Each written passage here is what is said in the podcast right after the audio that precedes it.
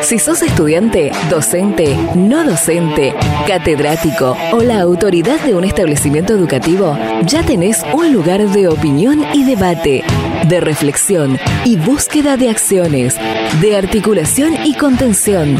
Durante los próximos minutos, escucha Data Universitaria con la conducción de Facundo Acosta.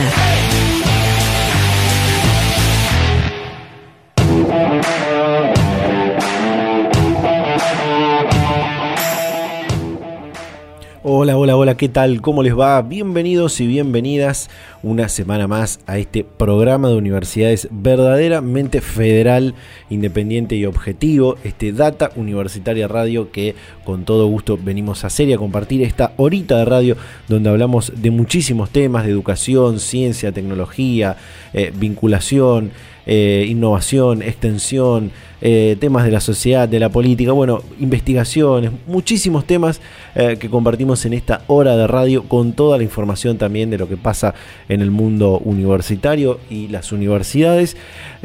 también agradecerles, por supuesto, ya que estamos comenzando, a todas las radios que permiten y emiten este programa en todo el país, porque estamos alcanzando a toda la República Argentina, desde Jujuy hasta Tierra del Fuego, se emite este programa, así que les agradecemos un montón. Este va a ser el último programa de la temporada 2022, de la tercera temporada de este Data Universitaria Radio. Este es el programa número 40 que hacemos eh, este año. Debemos estar eh, quizás en los 120 si contamos las, las, tres temporadas, eh, la de 2020, 2021 y 2022. así que bueno, este va a ser el último programa del año. realmente nos ha gustado mucho cómo hemos alcanzado muchísimas más, más comunidades educativas, universitarias, eh, comunidades en, general, digo, gente que se ha, eh, ha empezado a escuchar este programa, que nos siguió en las redes sociales, que también se comunica a través de, los diferentes eh, medios de contacto y bueno, nos han brindado su apoyo durante todo este año y esperamos que eh, poder seguir contando con, ese apoyo durante el 2023, donde por supuesto vamos a tener algunas novedades, algunas cosas nuevas en este, en este programa, eh, que vamos a seguir informándote de todo lo que pasa en el mundo universitario, de eh, con estas premisas, ¿no? De una forma federal, de una forma independiente y de una forma también muy objetiva en cuanto al tratamiento de, la información y de los diferentes temas. Eh, porque las universidades, por supuesto, no solamente son eh, espacios donde se toman y se dan clases, sino que también hay discusiones institucionales, discusiones políticas, eh, está atravesado también por la, la, política nacional y por ahí, bueno, se puede llegar a confundir en algún sentido cómo uno aborda alguna noticia eh, y bueno, nosotros eh, en nuestro caso en Data Universitaria, tanto eh, aquellos que el, equipo que estamos dentro del programa de radio, aquellos que están vinculados también a, la redacción del sitio web, no tenemos afiliaciones a ningún partido. Esto lo quiero aclarar porque siempre lo aclaramos con todos los invitados, con todas las universidades con las que nos comunicamos, pero por ahí hace falta aclararlo a, a la audiencia, ¿no? así que somos como, como decimos, federales, objetivos e independientes en este tratamiento de la, de la información y esa es la, mejor forma que tenemos para comunicar todo lo que pasa en el mundo universitario, que por supuesto está atravesado por, por muchísimos otros, otros temas eh, y aristas que traemos en este, en este programa. Eh, como les digo, este es el último programa de la temporada 2022. Eh, seguramente nos vamos a estar encontrando eh, a principios del año 2023 con muchísima información y muchísimas novedades en data universitaria. Por supuesto, tienen que estar atentos a las redes, a nuestro canal de YouTube, a el sitio web, porque vamos a seguir compartiendo muchas entrevistas. Vamos a seguir con el programa Data Carreras durante eh, lo que queda del, mes de diciembre y también para los primeros meses del año 2023, sobre todo para acompañar a aquellos estudiantes eh, que, quieren, o, jóvenes, o personas que quieren eh, comenzar su, carrera universitaria y bueno, están en proceso de, de, decisión. Bueno, les damos una mano con ese Data Carreras que tanto eh, tanto nos gusta hacer también. Eh, bueno, hoy qué vamos a tratar en este programa. Eh, vamos a tener una, vamos a compartir una parte de una entrevista que hicimos con uno de los investigadores y fundadores de una de las primeras empresas biotecnológicas incubadas en una universidad nacional. Sí, ¿cómo es esto?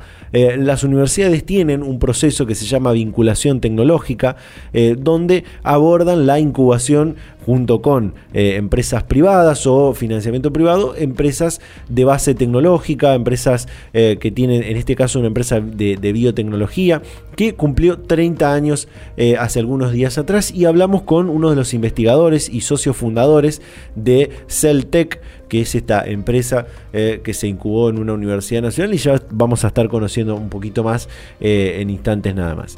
También una noticia que vamos a contar eh, y que vamos a estar abordando eh, en mayor medida en este programa es que esta semana se llevó a cabo una sesión conjunta en la Cámara de Diputados de la Nación para eh, debatir y dar dictamen a varios proyectos de ley para crear nuevas universidades nacionales. Había una importante esperanza sobre el tratamiento de, de estos proyectos, sobre quizás lograr una media sanción, pero las discusiones políticas eh, y eh, por ahí lo que la política no puede dejar de lado para poder tratar estos proyectos que son muy importantes para muchas comunidades eh, de, nuestro país, para muchas ciudades de nuestro país, lograr este, este, este tratamiento de, de, su proyecto de Universidad Nacional, no se pudo lograr la sesión de la Cámara de Diputados esta semana, este jueves primero de diciembre, que se iba a realizar esta sesión especial, y finalmente no tuvieron tratamiento estos eh, ocho proyectos de, ley para crear nuevas universidades, algunos que los hemos tratado aquí, Delta, Pilar, Saladillo, los hemos hablado con la, diputada eh, Dania Tabelas algunos meses atrás, eh, la Universidad también Nacional de la creación de la Universidad Nacional de Río Tercero, que hablamos hace algunas pocas semanas atrás con el intendente de esta ciudad que nos contó toda la historia del proceso eh, de, por el cual eh, plantean esta creación de la Universidad Nacional como reparación histórica. Eh, y bueno, algunos otros proyectos más como la nacionalización de la Universidad Provincial de Ceiza, la, pasar a rango de Universidad Nacional el Instituto Universitario Madres de Plaza de Mayo, bueno, varios proyectos que iban a, estaban esperando su tratamiento y que finalmente eh, por diversas cuestiones eh, entre los legisladores y entre cuestiones partidarias no se pudo tratar. Y vamos a estar hablando en este caso con eh, la diputada Blanca Osuna de la provincia de Entre Ríos, que es la presidenta de la Comisión de Educación de la Cámara de Diputados y que bueno, han seguido de, cerca este, este tratamiento y también ella presentó un proyecto de ley que nos va a estar contando seguramente. Todo esto vamos a estar hablando en este programa. Hacemos un separador y te cuento algunas breves noticias que puedes encontrar en nuestro sitio web datauniversitaria.com.ar. Data Universitaria. Información, comentarios, entrevistas, investigaciones, todo lo que te interesa saber del mundo universitario.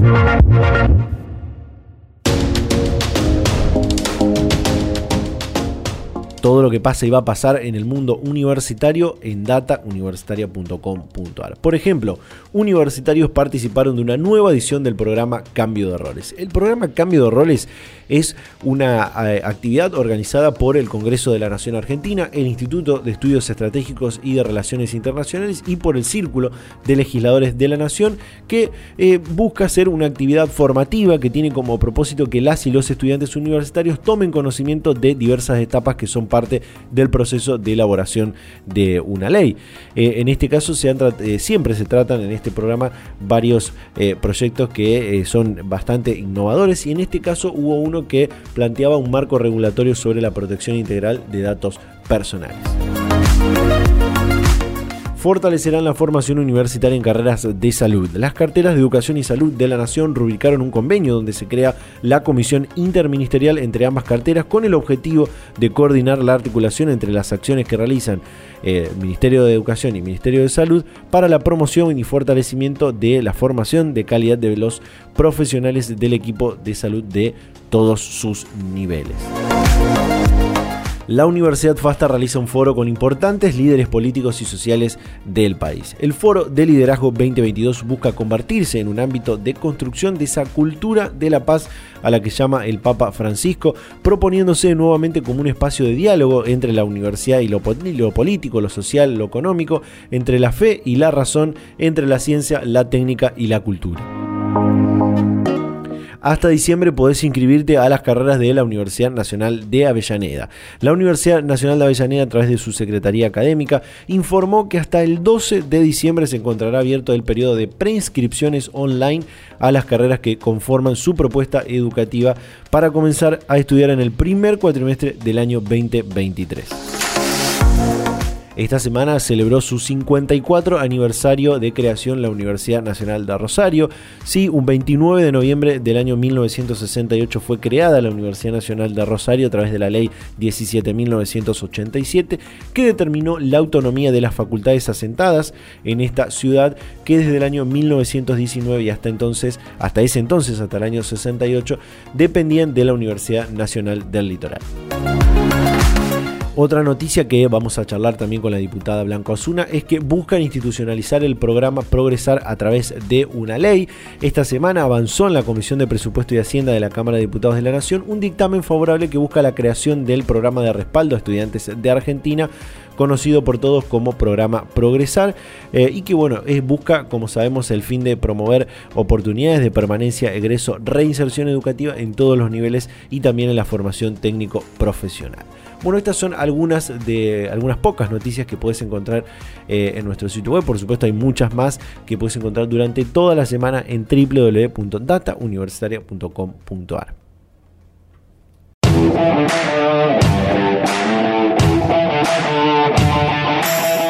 Volvemos con más Data Universitaria Radio, el programa de universidades verdaderamente federal, independiente y objetivo. Y como comentábamos en la apertura, íbamos a estar eh, compartiendo eh, esta comunicación con la diputada Blanca Osuna, eh, que nos iba a comentar cómo fue el tratamiento de esta, estos proyectos de ley de creación de nuevas universidades. Así que compartimos esta entrevista con la diputada nacional por la provincia de Entre Ríos, Blanca Osuna. Y en primer lugar, hacer hincapié en, estos conceptos que, usted marcaba bien en esa, en esa sesión conjunta que se realizó esta semana, esto de la, inclusión por un lado y la democratización del acceso ¿no? a, la, universidad, que es quizás una de las premisas que, buscan con, con, algunos de estos eh, nuevos proyectos de, universidades nacionales, ¿no? En realidad creo que, que, que esa es como, como son los ejes de, y los fundamentos implícitos en cada una de las propuestas, más allá de las características distintivas que, cada proyecto tenga. Eh, esto es como el mentís sobre una definición que, que desde que fue dicha quedó como el sello distintivo de la posición de Juntos por el Cambio. Nadie que vive en la pobreza llega a la universidad. Creo que esa, esa definición de algún modo este, quedó patente ayer en el marco de una conducta claramente antidemocrática y golpista como es impedir el desarrollo de una sesión que está convocada a derecho con un quórum que corresponde, con un orden del día eh, pautado en, en, la Comisión de Labor Parlamentaria que integran todos los presidentes de bloque y más atrás todavía con un trabajo de las comisiones de educación y de presupuesto y hacienda que fuimos elaborando, interactuando con las comunidades respectivas para dar dictamen a los proyectos que ayer estaban en análisis en la sesión. Sí, eh, quiero preguntarle por, por, por esto eh, en particular de, esta discusión eh, política que, atraviesa también a esto de la creación de las universidades. Creo que el, tema de, las, de crear nuevas universidades siempre va a estar en, en discusión en, en, cualquier contexto histórico y ya en esa sesión conjunta se habían planteado incluso algunas dudas de, de, parte de, de algunos, digo, de gente del PRO, de la coalición cívica, dudas sobre todo respecto a la, situación de, crisis eh, educativa que hay en la, en la Argentina. ¿Cómo lo ve a esto? Eh, a ver, si, si, si, si logro entender lo que me estás planteando, digo, eh, nosotros eh, estamos planteando la creación de instituciones universitarias porque esto tiene que ver justamente con el cumplimiento de un derecho, con la accesibilidad, con la cercanía, con la implicancia de cada institución respecto a problemas, proyectos y posibilidades de desarrollo económico y social de lugares concretos de la República Argentina. el, el mapa de lo que sería la propuesta u oferta de la educación superior universitaria en la Argentina está estrechamente vinculado a desarrollos, impulsos que en gobiernos populares la Argentina ha tenido. Cuando digo populares, lo digo en oposición a gobiernos neoliberales que han eh, desfinanciado, que han limitado programas, proyectos y recursos que las universidades en la Argentina este, han tenido o han necesitado. Sí. Sí, sí mi, pregunta iba por, por esto de, de, esta situación que, que, muchos manifiestan, de, desde, en este caso desde la oposición al gobierno actual, de, la crisis educativa que se atraviesa en general. Eh, en cuanto a, las universidades, podemos hablar de, algunas cosas en particular, pero como marcan... ¿Qué cosas en particular? ¿Pero qué cosas en particular? Porque en realidad esa, esa definición mm, debería en todo caso fundamentarla la oposición. Yo lo que te puedo plantear es concreto, concreto los recursos que hemos ido y los y los programas que hemos ido recuperando y, y, recuperando inversión y recuperando gestión para que efectivamente este se hagan realidad, ¿no? Yo me acuerdo apenas asumido la deuda que el gobierno de Macri dejó respecto a las universidades. Lo tengo muy presente porque eso lo resolvimos. Tengo presente que no existían eh, además paritarias. Y la verdad en esta gestión en esta gestión de Alberto Fernández y Cristina Kirchner hemos recuperado las paritarias tanto para la educación obligatoria como para las universidades o no. Creo que el presupuesto de las universidades es un presupuesto sustantivamente importante en términos cualitativos y en términos cuantitativos. y, lo digo en términos también comparativos con respecto a la gestión anterior. Y creo además, fíjate que eh, nosotros tenemos un, una decisión como, como cuerpo, como, como, como bloque, además de impulsar eh, la ley eh, que respalde la continuidad del Progresar. El Progresar es un programa que quienes están en la universidad lo conocen muy bien, un programa definido el 2014 por Cristina Kirchner que dejó eh, un millón de mm, sujetos sujetos, estudiantes, estudiantes vinculados a ese a esa decisión de estar dentro de ese marco de, de, beneficiarios, diría, aunque aunque no me gusta usar la palabra beneficiario, pero bueno, en este caso, ¿no?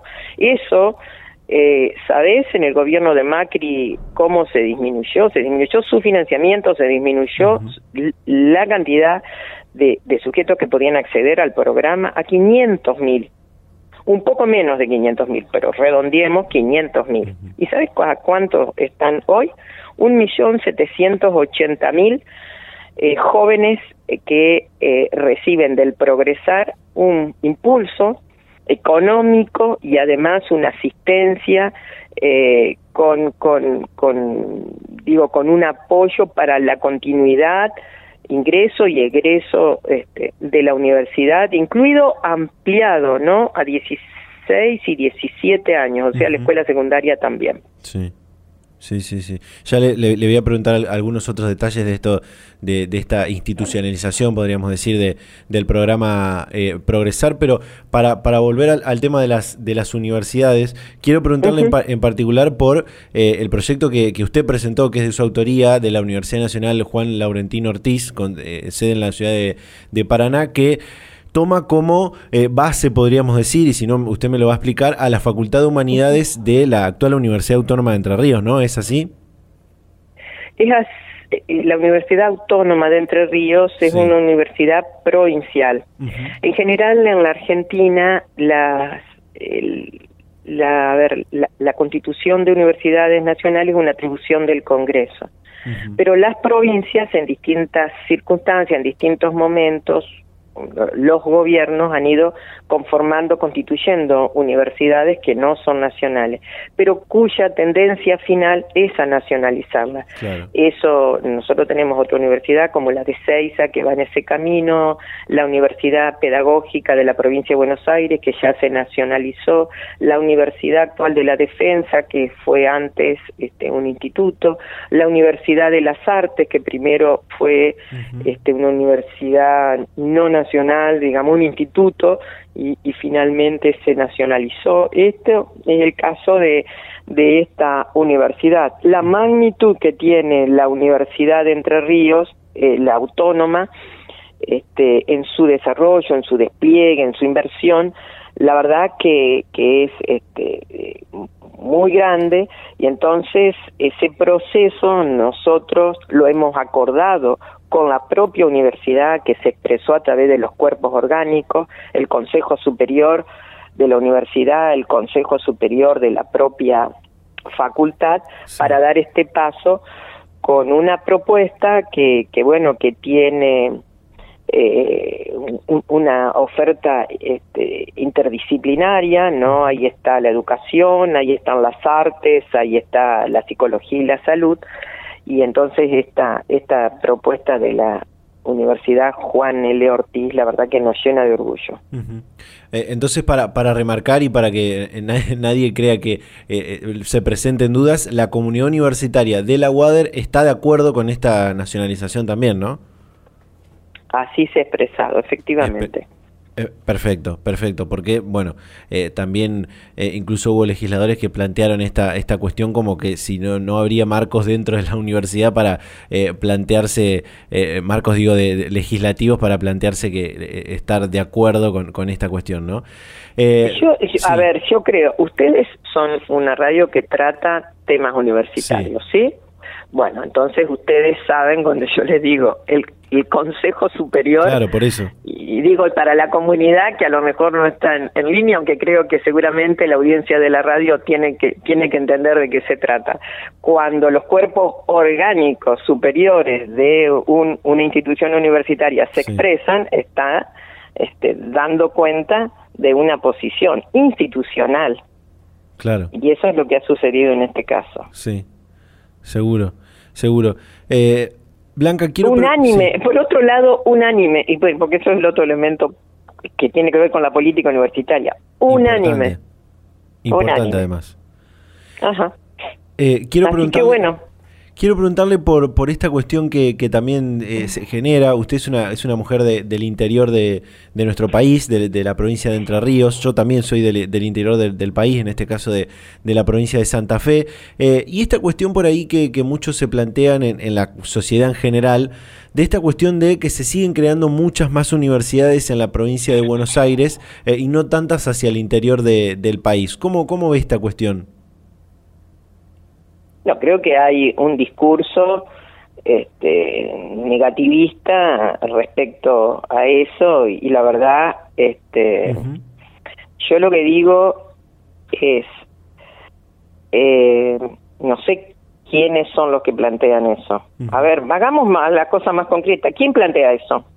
No, la sociedad, a, nosotros desde que hemos abordado, por ejemplo, eh, los proyectos de, Delta, de Pilar, de Saladillo, también hace poco hablamos con eh, el intendente de Río Tercero, que están planteando la, Universidad Nacional ahí como una reparación histórica, y nos, nos llegan comentarios de, gente de la audiencia, de lectores, que dicen, se siguen eh, creando muchas universidades, que ya son 24, 25 universidades en provincia de Buenos Aires, y por ahí harían falta más universidades en el interior, digo, en Santa Fe, en Córdoba, ¿En, Santiago Santiago del Estero, eh, en algunas provincias de, incluso de, la habla, Patagonia. Habla la gente de Santiago del Estero. Yo no tengo ningún proyecto de ningún legislador que cree universidad en Santiago del Estero. En el caso de Santa Fe, sí, y nosotros lo estamos analizando. Y en el caso de Córdoba, estaba en el orden del día de ayer la Universidad de Río Tercero.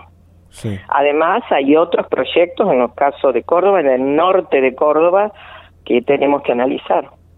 De modo que no sé, no sé quiénes, por eso digo, no sé quiénes este, plantean, pero está interesante ir a fondo con estas cuestiones. ¿Quiénes son los...? Porque el, porque el tratamiento de universidades nacionales es una iniciativa de legisladores este, en, en, en, la última instancia. En los casos de las comunidades, a veces son las comunidades los que van planteando una demanda. En el, caso del Delta, este, son comunidades. Yo personalmente me he juntado con ellos. En el caso de, por ejemplo, la Universidad de Pilar, por decir nada más, bueno, este, la verdad que hubo toda una programación, juntaron sesenta mil firmas yo he estado en Pilar, yo me he juntado con la comunidad y con las organizaciones de Pilar. Digamos, por eso, vamos a lo concreto. si es Santiago del Estero, ¿quién, cómo, dónde, en qué lugar? Nosotros, nosotros, y mi gobierno, mi gobierno, mi gobierno, este, crea universidades, tiene ese compromiso de ampliar el mapa de universidades de la República Argentina. Como senadora en su momento, 2009, aporté a crear universidades, la Universidad de José Cepá, la de Moreno, universidades este, en provincia de Buenos Aires, en San Luis, en el Chaco, fueron las universidades que en ese momento, como presidente de la comisión del Senado, estoy hablando 2009, 2010, 2011, aprobamos. O sea que, que también, ojo, no quedar prendido de un discurso mentiroso y discriminador. Yo creo, por supuesto, la magnitud de provincia de Buenos Aires no es igual en términos de demanda de alumnos este, y, población, pero veámoslo, veámoslo, si quieren hablemos de la provincia de Santa Fe. Sí, sí, sí, lo, lo podemos eh, eh, acomodar para, ¿eh? para otro momento. Eh, quiero, no? quiero preguntarle porque me, me, se me, surgió esta pregunta porque en algún momento hicimos una recopilación de, de los datos de eh, los proyectos ingresados en, en, la Cámara de Diputados y son muchos los proyectos que eh, están ingresados para crear universidades. Son más de más de 20, o sea, contando estos que, que, lograron dictamen, son muchos los que los que todavía están ahí esperando en algún momento su, su tratamiento, su debate, ¿no? Así Sí, no todos, no todos reúnen las condiciones. Nosotros vamos analizando, o sea, presentar un proyecto pueden ser dos hojas. Y uno dice, créase la universidad tal en tal lugar con esta condición. Hay como una formalidad este, la verdad que, que no solamente la Constitución o la Ley de Educación Superior o resoluciones del Consejo Interuniversitario establecen algunas pautas y condiciones, sino además eh, primordialmente nosotros como legisladores o en mi caso, este, que soy educador y que conozco el tema y además los legisladores en general se preocupan por reunir todas las condiciones, entonces eso lleva un proceso este, técnico y, político pedagógico de trabajo sobre este, los textos. Lleva su tiempo, la verdad lleva su tiempo. Es, es trabajo y, y, en general las universidades, las comunidades aportan a eso. Seguro.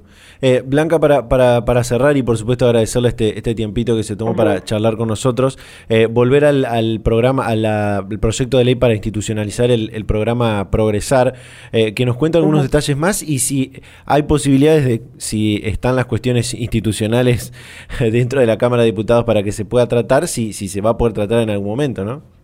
Bueno, yo, la verdad que esa última pregunta que me parece que es clave, este, creo que hay una altísima responsabilidad de los distintos bloques de, de la Cámara que conforman la Cámara de Diputados como para que eso suceda. es fundamental.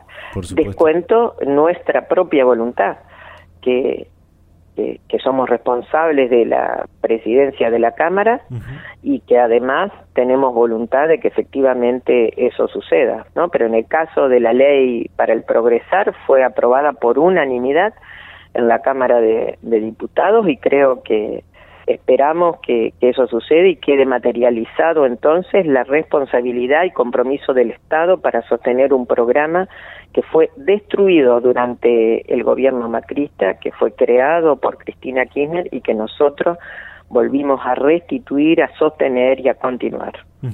Su, el, financiamiento de, de, este programa está a través del decreto 57-22 eh, denominado Fondo Fiduciario Progresar, ¿no? Eh, eh, esto es, es, así como, como se expresa. Tiene dos fondos o tiene dos fuentes de recursos. Bien. Uno, los, el presupuesto específico del Ministerio de Educación.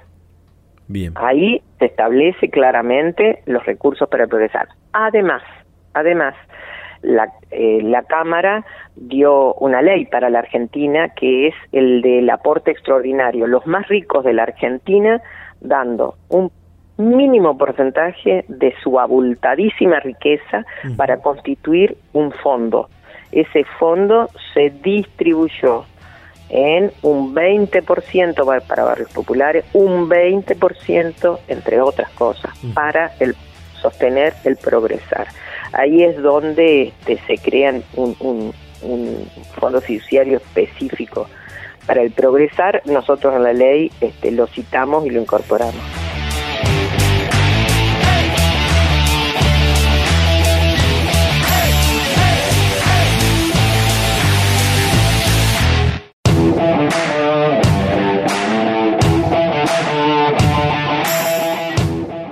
Ya estamos de vuelta con más Data Universitaria Radio, encaminados al cierre final de este programa, pero no sin antes compartir esta pequeña eh, parte de lo que fue una entrevista que hicimos con eh, el investigador y socio fundador de Celtec, esta primera empresa biotecnológica incubada en una universidad nacional, en este caso en la Universidad Nacional del Litoral, que tiene un muy buen programa de, vinculación, hay que decirlo, le mandamos un saludo a la Secretaría de Vinculación de la Universidad Nacional del Litoral eh, y bueno, a toda la Universidad Nacional del Litoral, por supuesto.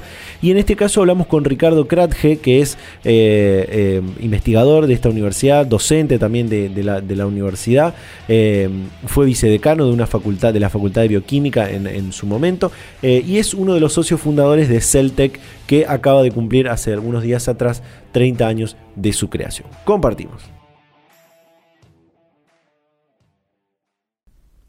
Eh, sí, Efectivamente, fuimos el primer caso, digamos, eh, de, una empresa incubada en una universidad, en realidad también, porque incluimos las privadas.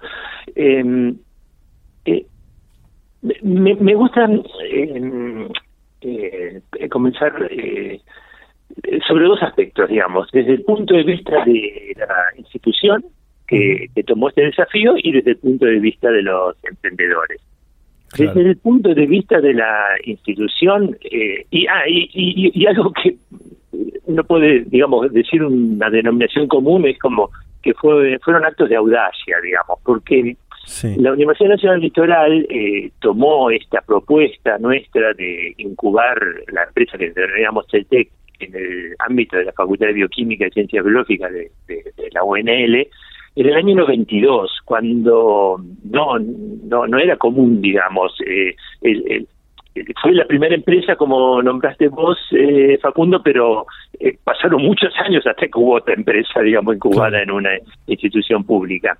Y esto es importante recalcarlo porque mm, eh, a los desafíos hay que hay que darle respuestas y cuando se trata de una novedad, digamos, Hoy en día podemos decir, después de varios años ya, que la, decisión tomada por la universidad fue muy buena, pero podría no haber sido, por ejemplo, y entonces eh, eh, siempre hay costos eh, políticos. Entonces siempre rescato, eh, obviamente que hubo mucha gente de parte de la universidad, pero el rector de ese entonces, que era el doctor Juan Carlos Hidalgo, el, el, secretario, el secretario de Ciencia Técnica, que era el ingeniero Mario Barletta, y de nuestra facultad el, el decano de ese entonces, que era el bioquímico Amadeo Celino, digamos, en, darle empuje a, esta decisión.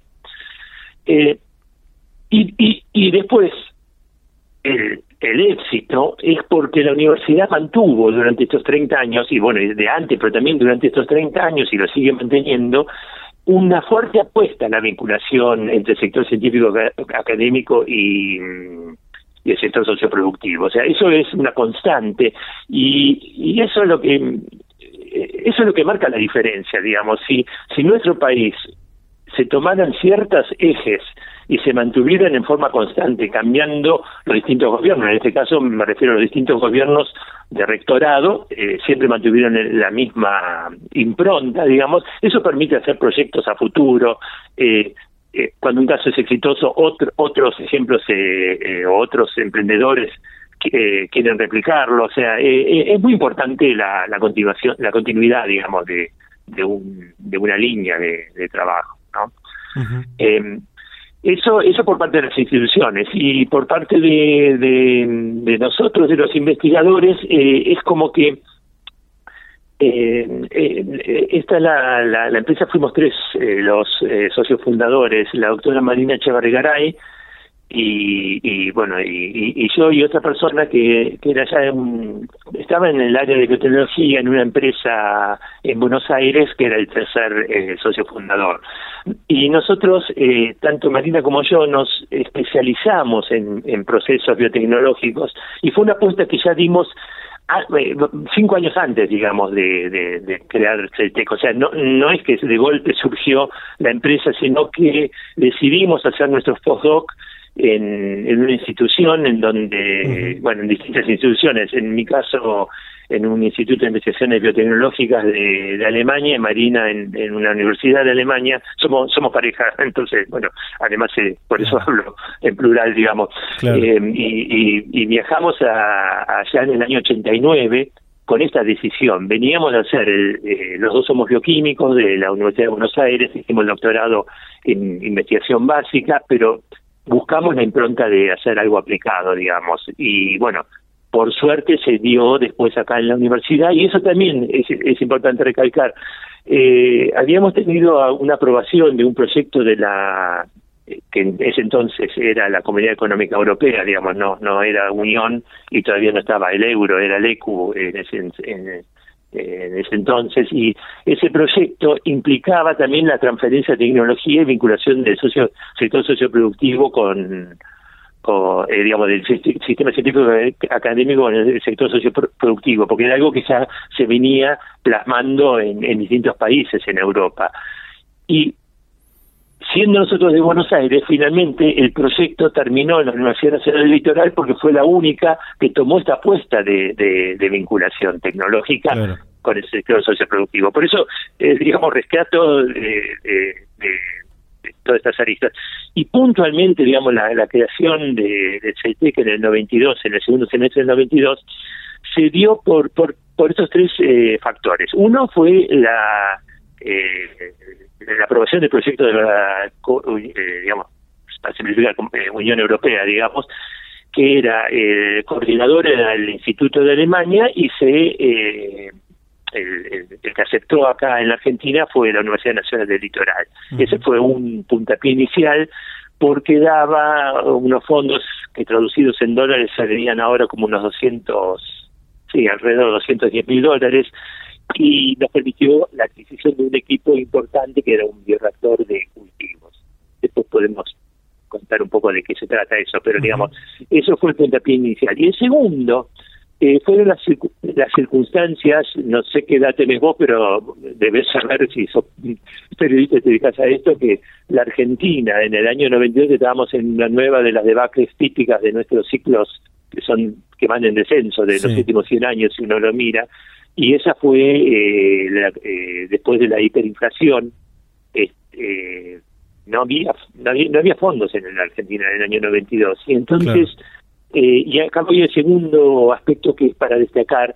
Em, se había ya em, promulgado la ley de innovación tecnológica la ley 23.877 del año creo que 89 sí 89 o 90 90 que había sido promulgada por quien había sido diputado de la provincia de La Pampa, el ingeniero eh, Rodríguez, pero no se había reglamentado. Y la provincia de Salta fue la primera que lo reglamentó y en entonces, eh, en, ese entonces, en la provincia de Santa Fe, eh, era una dirección de ciencia y tecnología, actualmente es una secretaría, pero en ese entonces era una dirección de ciencia y tecnología dependiente del Ministerio de Producción, y el director de ciencia y tecnología, Eugenio Estegiano, en el marco de esa ley de innovación tecnológica hace un concurso de, proyectos, pero decide solamente dar créditos y no subsidios. La ley permite las dos cosas. La ley fue la que después dio la posibilidad de la creación de la agencia y, fue, fue, muy importante esa ley, digamos, para el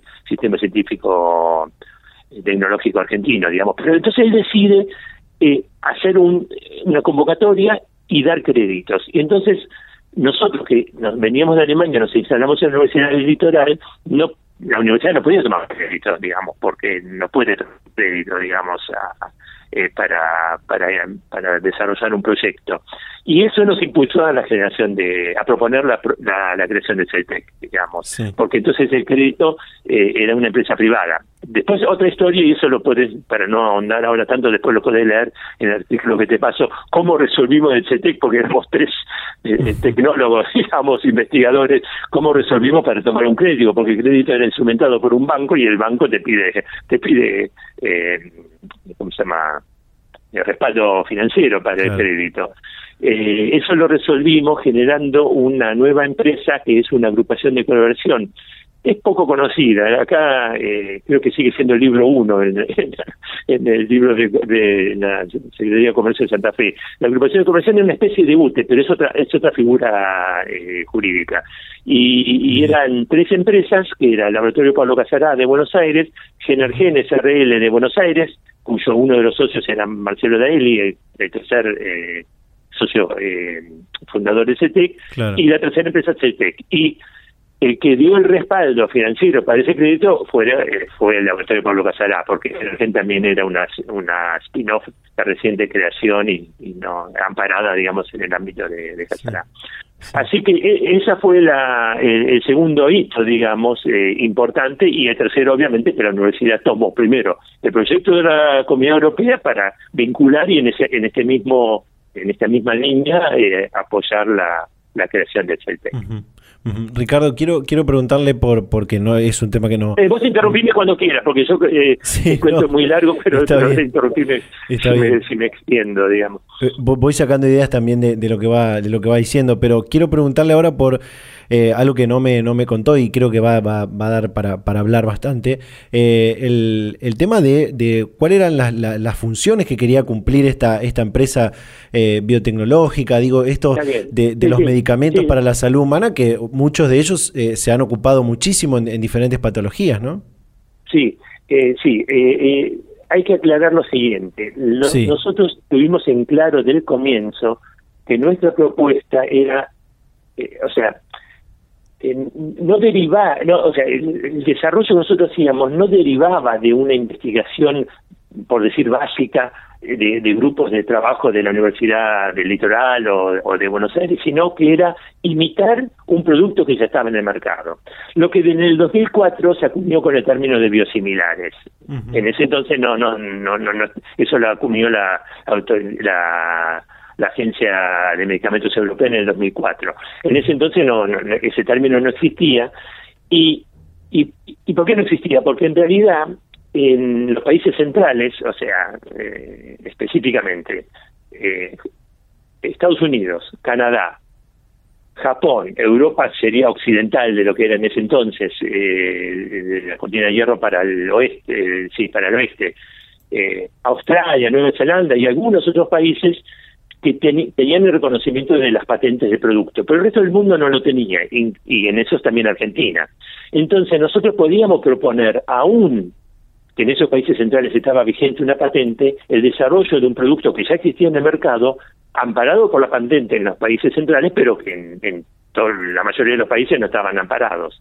Entonces, eh, con eso conteste un poco a tu pregunta, ¿por qué tanta diversidad de, productos? Porque en realidad, y todavía se continúa, se, se, especializó, nunca encaró, aún después de la venta, hacer productos innovadores, digamos, siempre su, su scope es hacer eh, copia de, de, productos que están en el mercado. Lo que pasa es que la copia, eh, digamos,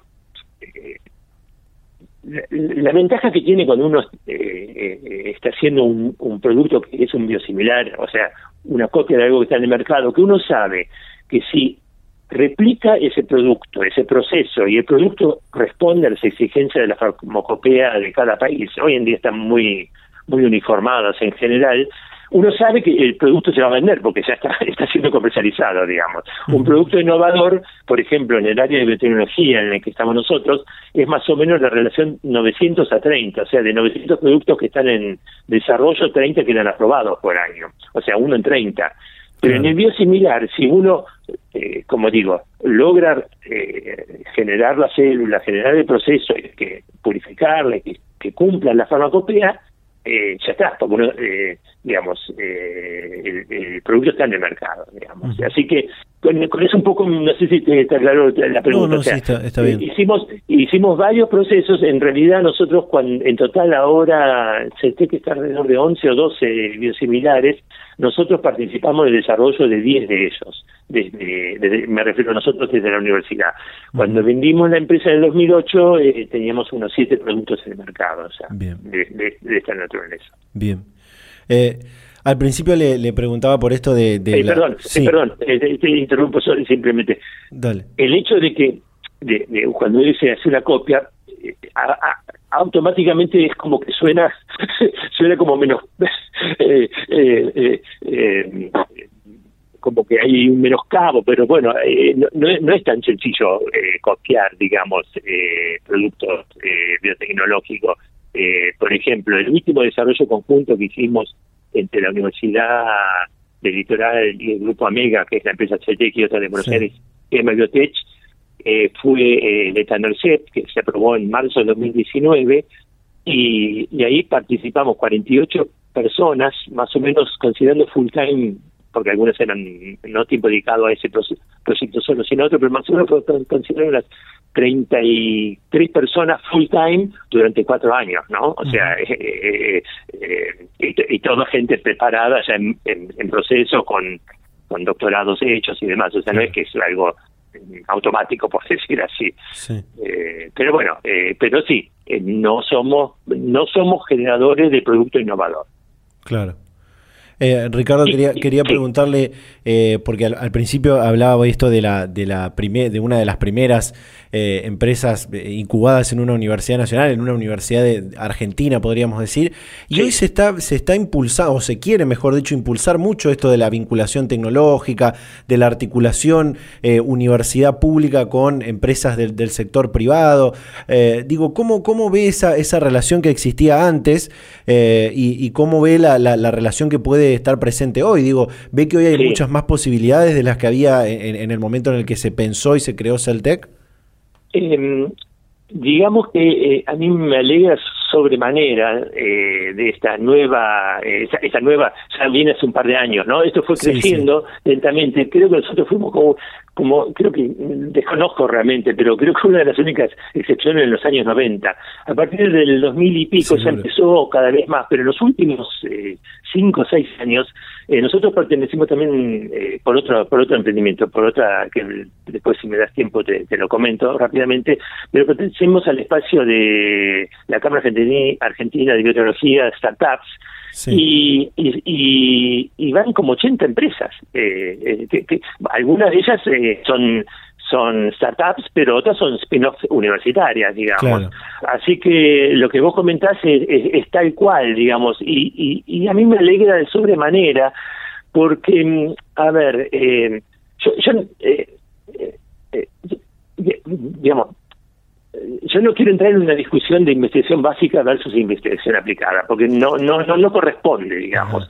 Eh, pero en un país de la Argentina, donde tenemos un 50% de los pobres, que haya impulsos de fomentar la vinculación eh, pública-privada y permitir a investigadores, ya sean de CONICET o universitarios o ambas cosas, a generar las empresas y darles un lugar eh, eh, físico, porque en general cuando se trata de investigadores no hay que de golpe viene alguien y te pone tanto dinero para que vos puedas arrancar, digamos, es necesitar de la institución. Claro. Pero la institución de por sí no está, o sea, no, no, no, no, no es el rol que le corresponde, o sea, le corresponde el rol sí de formar eh, recursos humanos, de formar para la, todas las profesiones, de formar para eh, posgrado, pero eh, a veces me gusta eh, eh, y, y, la universidad es, en general, digamos, nuestra universidad litoral ya es, es, bueno, seguro que vos lo sabrás, pero es, es, es, un ejemplo, digamos, en, en, esta, transparencia. Pero ya hay muchísimas otras universidades. El CONICET también lo está implementando y me alegro mucho porque mm, eh, yo soy investigador del CONICET, o sea, eh, nosotros seguimos, eh, siempre lo fuimos, aún siendo, habiendo creado CELTEC, siempre participamos en en docencia y en formar otras, otros otros otros recursos humanos, digamos, en doctorados. Pero mm, contestándote, no sé, creo que quedó contestado. O sea, eh, Yo, yo me alegro muchísimo de esto y puntualmente a lo que vos decís respecto de antes y ahora, bueno, hay ciertas facilidades ahora en donde ya hay incubadoras de empresas donde se le da un espacio a esa startup o ese spin-off para, para crear, y, hay fondos disponibles, digamos, eh, fondos de, mismo de agencia por parte del FONSIT, fondos de startups y fondos de universidades, o bueno, ahora recientemente la, la, la, ciudad de Córdoba está, está como ciudad invirtiendo, digamos, en startups y bueno, la provincia de Santa Fe creó el SF500 con la idea de tener 500 startups en cinco años, o sea, eh, eh, y bueno, y, está, y hay otras, otras eh, líderes y así hay otras, eh, eh, digamos, eh, incubadoras de, de empresas. Con lo cual, bueno, está como como facilitado. De todo modo, el camino es fácil, digamos, está facilitado, pero no es que automáticamente eh, eh, se, resuelve. Y sigue habiendo el famoso, cuando se genera una empresa, que la mayoría de las empresas eh, sucumben, pero eso es en el mundo, no no solo en Argentina. Después algunas quedan, digamos, es, eso es así, digamos. Data Universitaria. Información, comentarios, entrevistas, investigaciones, todo lo que te interesa saber del mundo universitario. Las 24 horas del día y en el momento que quieras. Visítanos en datauniversitaria.com.ar. Y llegamos al final de este Data Universitaria Radio del día de la fecha, este último programa del año 2022 de la tercera temporada de Data Universitaria Radio. Cumplimos con los 40 programas. Eh, tenemos ahí un, tema con lograr los números redondos. Pero bueno, les agradecemos por supuesto, como decimos siempre, a, todos los que están ahí del otro lado, escuchando este programa, enviándonos sus saludos, sus, eh, sus recomendaciones también para poder mejorar, que son siempre muy, muy bienvenidas. Y por supuesto, muy importante también agradecerles a todas las radios que comparten semana a semana este ciclo radial. Eh, y bueno, será hasta eh, el año 2023. Que tengan un muy buen fin de año, una muy buena Navidad, un muy, buen fin de año. Esperemos que terminemos el año de la mejor manera eh, y bueno, que comencemos también el 2023 mucho mejor de lo que terminemos el 2022. Será hasta el año que viene donde seguiremos hablando mucho más de universidades y de educación en este Data Universitaria Radio. Gracias y hasta el 2023. Chau, chau.